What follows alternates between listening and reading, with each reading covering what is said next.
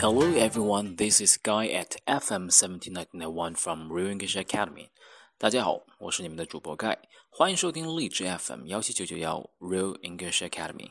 如果你想收听更多我们的节目，您可以通过在手机上搜索手机应用荔枝 FM 并下载，然后关注 FM 幺七九九幺 Real English Academy。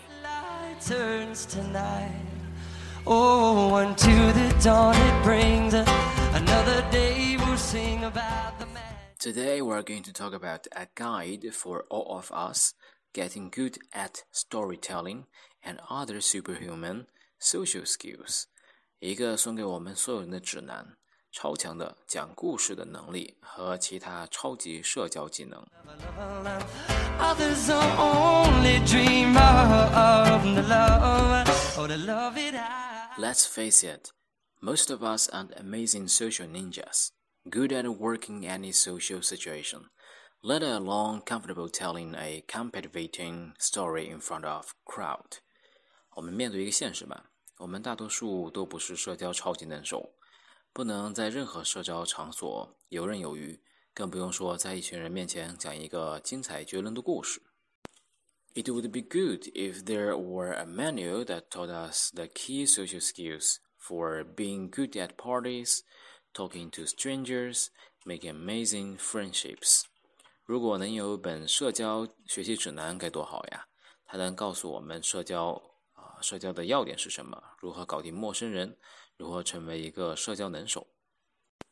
Luckily for us losers, a writer named Tynan has written a new book, Superhuman Social Skills, and I honestly think it's fantastic.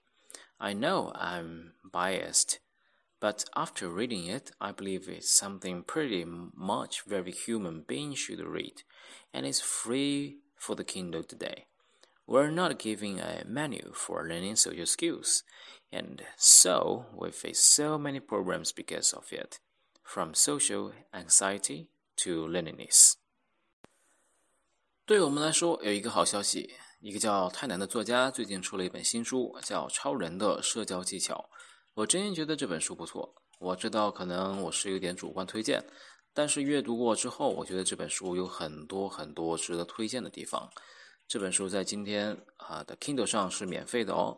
当你阅读时，你会发现我们不只是在读一一本社交技能的学习手册，而是在书中看到我们所面临的很多问题，从社会焦虑一直到社会孤独感。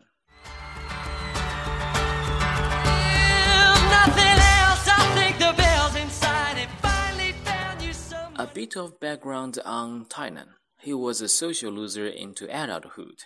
Seriously? Asked to see his color guard photos. Then he got into the pickup artist community. I know, they often sound like scumbags, but he isn't one, and honed his uh, social skills to get better at talking to women.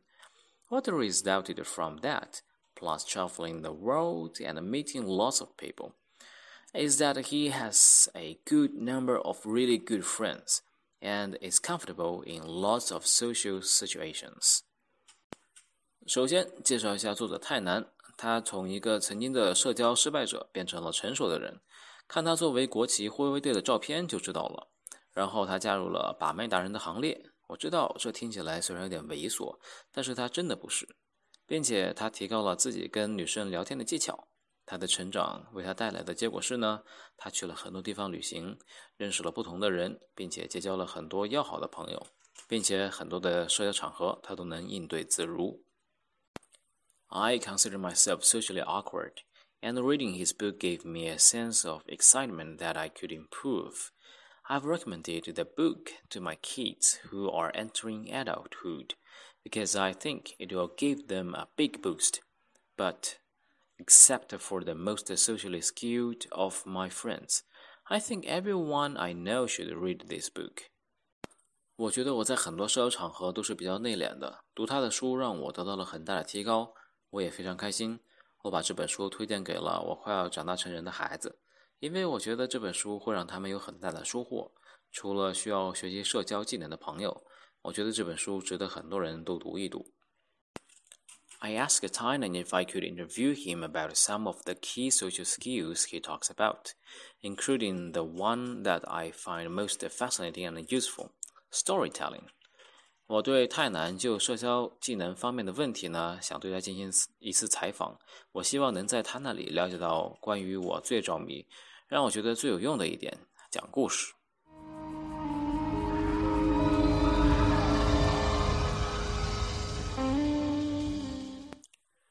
Who do you think needs help with social skills？你觉得什么样的人需要社交技能方面的帮助呢？I think we can all improve our social skills in one way or another.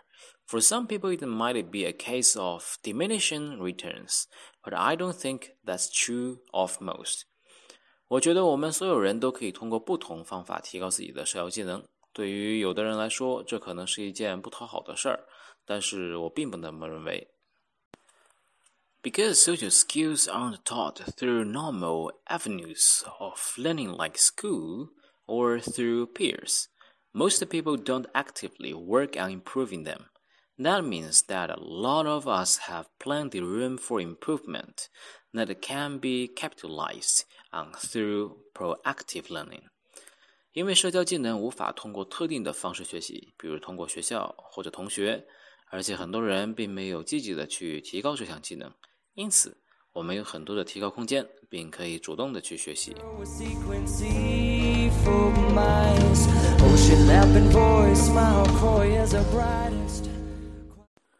Why is this such a difficult problem to solve？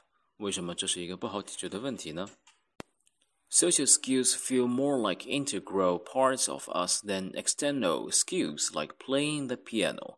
So there is a lot of ego involved. To really improve them often involves a level of humility that can be uncomfortable. 社交技能对于我们来说，更多的是一个综合的能力，而不是单是外在的技能，比如弹钢琴。所以这项技能更多的关系到自我意识。 想要真正提高社交技能，通常涉及到一些程度、一定程度的谦虚，这往往让人觉得有点不舒服。Another effect of this discomfort is that people don't talk about social skills. If you and I were both learning to program, we would talk about our challenges and share learning resources. But with social skills, you don't really see much of that. 让人觉得不舒服的影响就是，人们通常不讨论社交技能这个话题。如果我们都共同在学习一个项目，我们可能会讨论我们的挑战和分享学习资源。但是关于社交技能，你真的很少跟朋友谈起。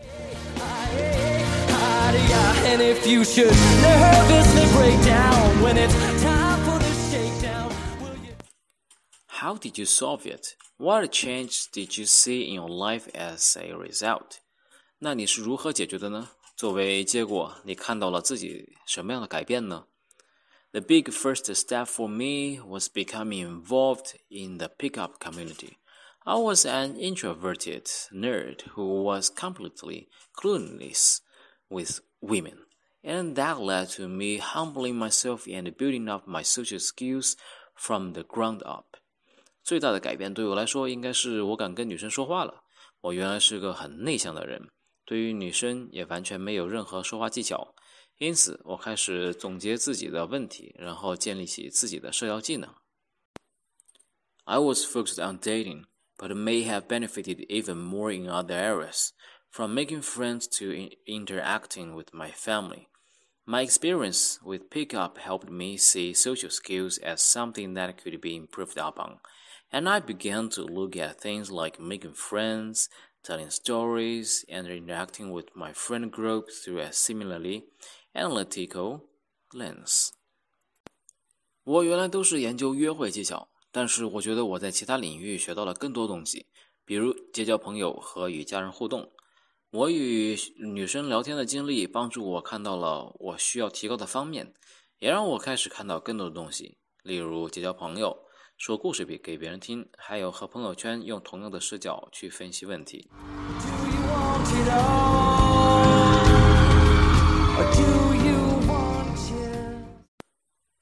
There are a ton of tips in your book. Where should someone start？在你的书里面有很多的建议，我们应该从哪里开始入手阅读呢？I think it really varies from person to person. We all have our strengths and weaknesses, and the distribution of them seems to be fairly uniform. But for someone who doesn't have a good idea of what his weaknesses are, I suggest either working on storytelling or on identifying his annoying habits. Storytelling is a universal skill that can have a huge impact on others, and annoying habits are often the difference between a friendship being created or not. 在我看来呢，这真的是因人而异的。我们都会有各自的强项和弱项，而且他们呢都不尽相同。如果某人他不知道他自己的弱点在哪儿的话，我建议他可以从讲故事或者从辨别他自己烦人的习惯开始。讲故事呢是一个通用的技能，这个技能能让别人对你的印象深刻。然而，烦人的习惯呢，通常在于区别友谊是否已经建立起来。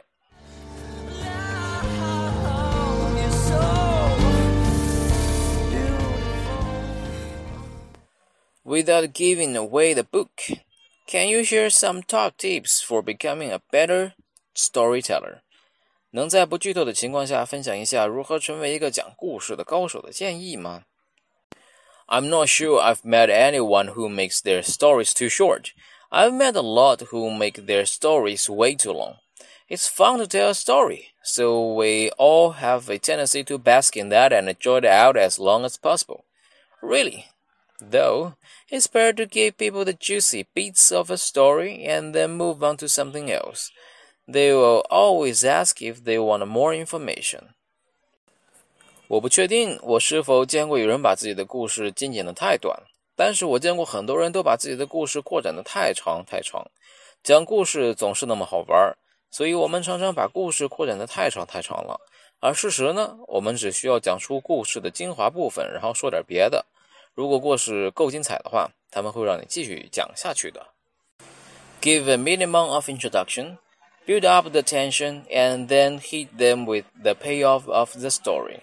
Remember that if you make your stories too long, either by going on tangents, repeating yourself, or adding too much detail, people won't want to hear more stories in the future because they'll worry that you won't stop talking. 做一个简短的介绍，构造故事的气氛，然后就开始抖包袱吧。记得，如果你讲的故事太长，比如说跑题了、重复自己的话，或者说了太多、过于细节化，以后大家就不想听你的故事了，因为他们怕你说着又停不下来了。On the other hand, if you always keep your stories short and sweet, you'll be asked to tell more of them. 换句话说呢，如果你总是让你的故事简短而且精彩，他们会让你说更多的故事。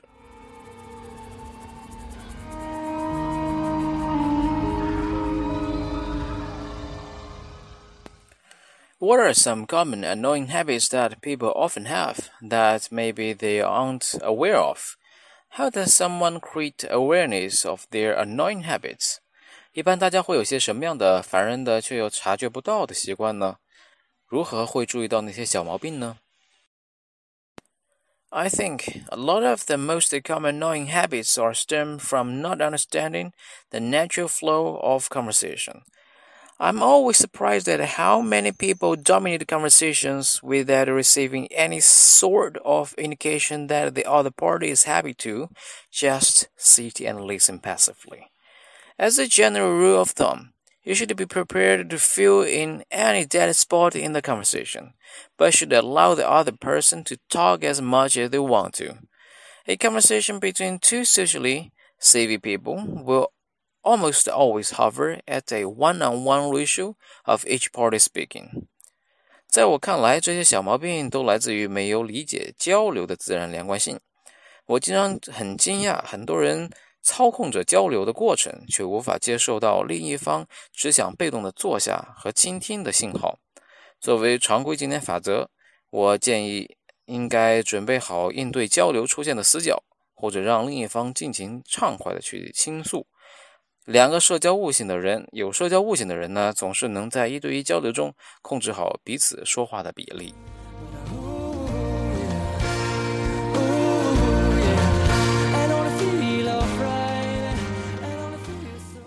Why do you think storytelling is such a key skill for most of us social losers? 为什么你觉得讲故事对于我们社交失败者来说是一个关键的能力呢？Stories are the means by which we communicate our experiences, and our experiences have shaped us into who we are today. So, by telling stories, you are effectively communicating who you are as a person and how you became that way. To really become good friends with someone, you can't just share facts or opinions. You have to share yourself, and stories are how you do that. 故事是我们沟通经历的方式，然而我们的经历塑造了今天的我们。所以，通过讲故事，你可以很有效地阐述你是怎样的一个人，以及你是如何成为这样的一个你自己。如果想和别人成为好朋友的话， 你不仅需要分享你身边的事儿和你的一些观点，你更要去分享自己，你所分享的故事也就作用在于此。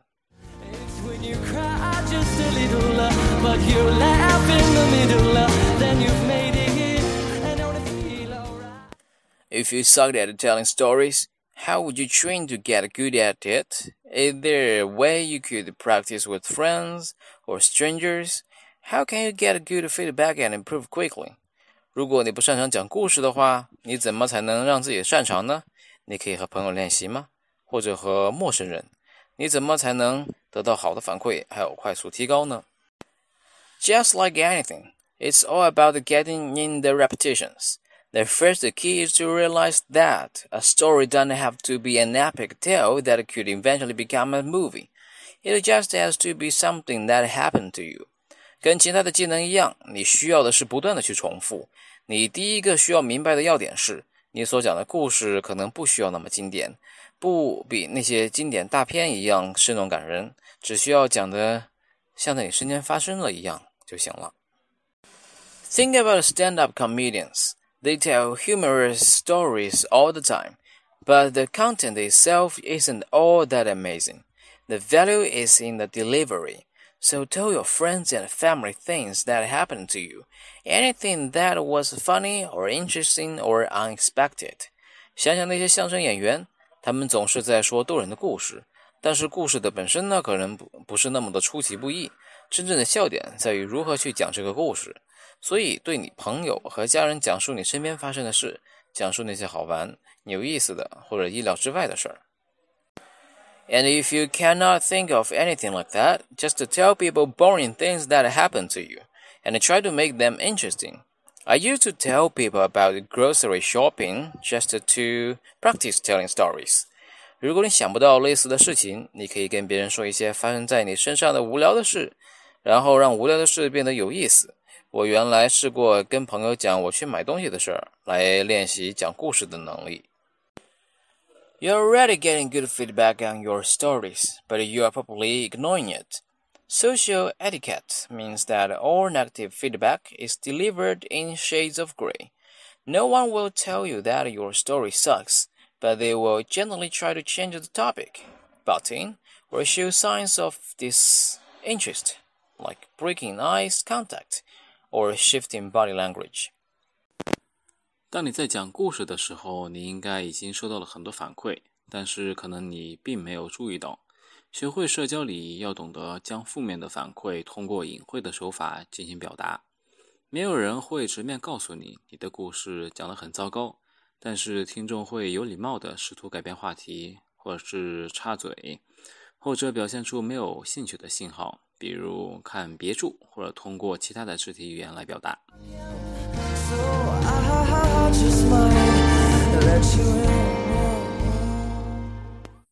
You talked about making a list of your favorite stories from A to Z. What if you don't think you have any good stories? Is this a sign that you need to live life differently? 在书中，你谈到了用字母排序的方式列出自己最喜欢的故事。如果你发现你没有喜欢的故事，怎么办？难道这是你需要用另一种 方式去生活的信号吗？I think it would be hard to live 20 or or more years and not have at least 26 interesting experiences that could be turned into stories. Almost impossible. Really, If you don't think that you have interesting stories, you probably just don't understand what makes an interesting story. It's 20% content, 80% delivery. 我觉得活了二十多年却不能拥有二十六个有趣的经历也是太难了，真的不太可能。如果你觉得你你的一个精彩的故事都没有的话，你可能是不太明白故事有意思的地方，那就是百分之二十靠内容，百分之八十靠怎么去讲。On the other hand, once you are nailing the delivery every time, the biggest room for improvement comes from the content. I found the content for my best stories come from travel and or going outside of my comfort zone, which are two things anyone can do. 换句话说呢，一旦你掌握了讲故事的方式，那么你需要提高的才是内容。我发现我的故事内容都来自于旅游或者挑战自己，这是谁都可以做到的。others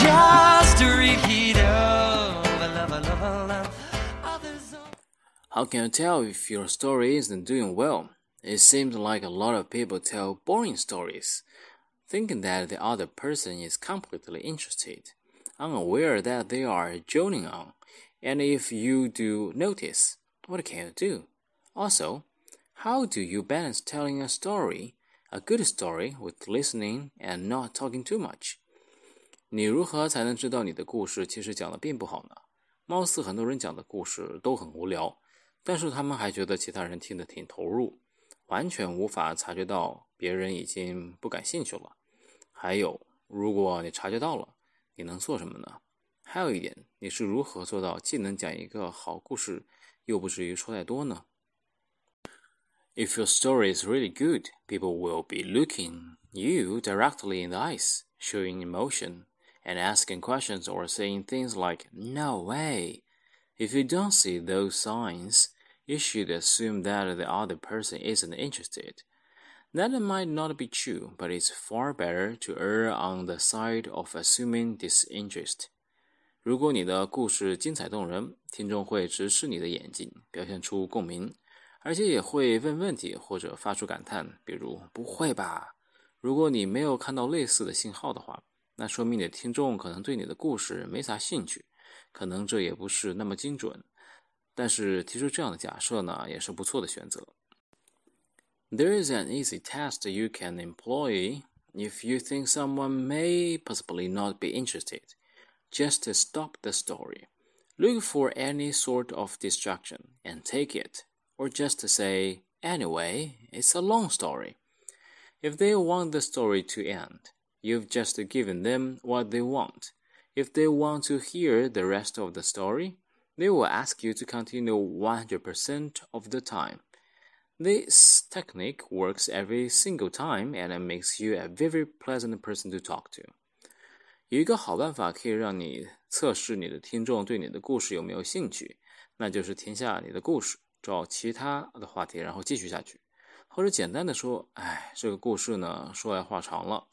如果你的朋友想听完这个故事呢，他们会告诉你继续下去。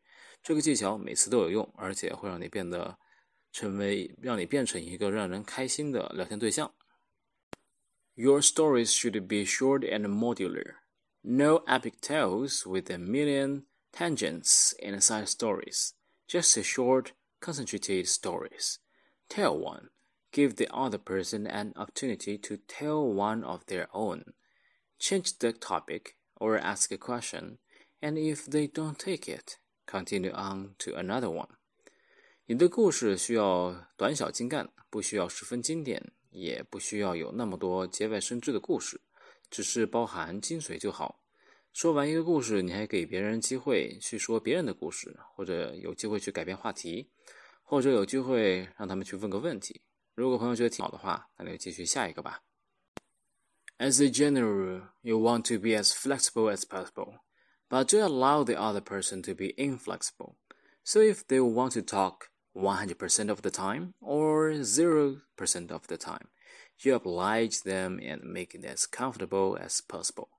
通用的规则呢，就是让你自己变得随机应变，也要允许身边的朋友不能随机应变， 如果他们总是在说，或者是他们一点啥也不说的话，你需要采取办法让他们尽可能觉得舒服。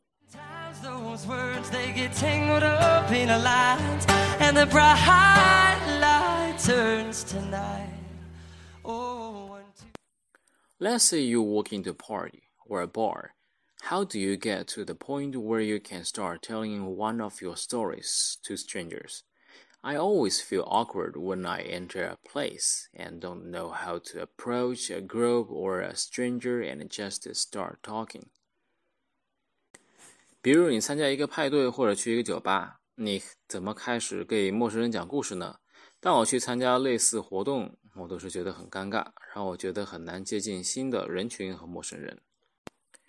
A good combination is a question coupled with a related story. For example, Let's say you are at your friend Bob's party. You could ask people how they know Bob, which is an easy icebreaker for anyone, and then follow it up with a great story about how the two of you met. If they go into their own great story after the question, you don't necessarily have to tell yours. But if they give a really terse response like, Oh, we met at work, you're armed with a great story that's ready to go. 一个问题加上相关的故事，会是一个很好的结合。比如你去参加朋友 Bob 的派对，你可以问他怎么是怎么认识 Bob 的，这是一个简单的开始。然后你可以告诉大家你们是怎么认识的。如果周围的朋友就这个问题开始了他们的经历的讨论，那么你也许就没有必要说你自己的经历了。但是如果他们简洁的回答我们是同事的话，那么你就需要讲一个关于你和 Bob 的故事了。Almost everyone feels awkward in these situations, but most are also hoping to have good conversations and meet people. By practicing social skills and preparing for situations like this, you will actually be one of the least nervous ones. 通常每个人一开始都会觉得很害羞，但是大家都希望有一个很好的交流，和周围的人都能成为朋友。 为了锻炼社交技能的话，还有就是为了应对这样的情况，你都需要去做做好准备。你可能需要成为最勇敢的那个人。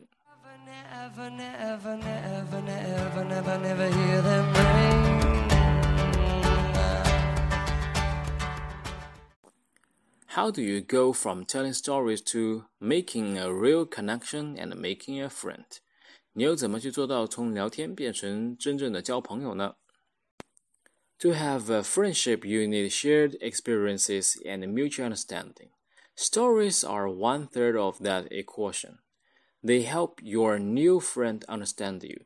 To understand them, you need to be a good listener. Even if they are telling a really bad story, think of it as an opportunity to get to know them, faults and all. 为了建立友谊，你需要分享经历和建立彼此的理解。 分享人生经历是其中的一个办法，他们帮助你的新朋友了解你。为了了解你的新朋友，你需要做一个很好的倾听者。即使他们讲的故事很烂，但是没有关系，就当是一个了解他们、学习经验的好机会吧。Tell stories that encapsulate a wide range of your experience as a human, and encourage the other person to do the same. That's how you fill the blank converse in your mind with data points to try to understand them。分享故事需要你背后储存了丰富的经历，并通过这种方式鼓励别人也去有更多的经历。有了一定的阅历之后，理解别人的观点也会变得更加的容易。Stories alone can't create a friendship, but they are the major tool you use to get to know each other, and that's a major component of friendship. Once you get to know each other, spend time together and create your own stories together. Those shared experiences bind people together and create the fodder for stories that you can tell to other people down the road. 故事的本身呢是不能为你带来新的朋友的，但是他们是彼此沟通的主要工具，也是友谊建立的重要组成部分。一旦你们了解了彼此， 然后彼此在一起的时光会为你们带来新的共同的故事，彼此分享的故事让我们走得更近，并为我们为以后带来新的故事。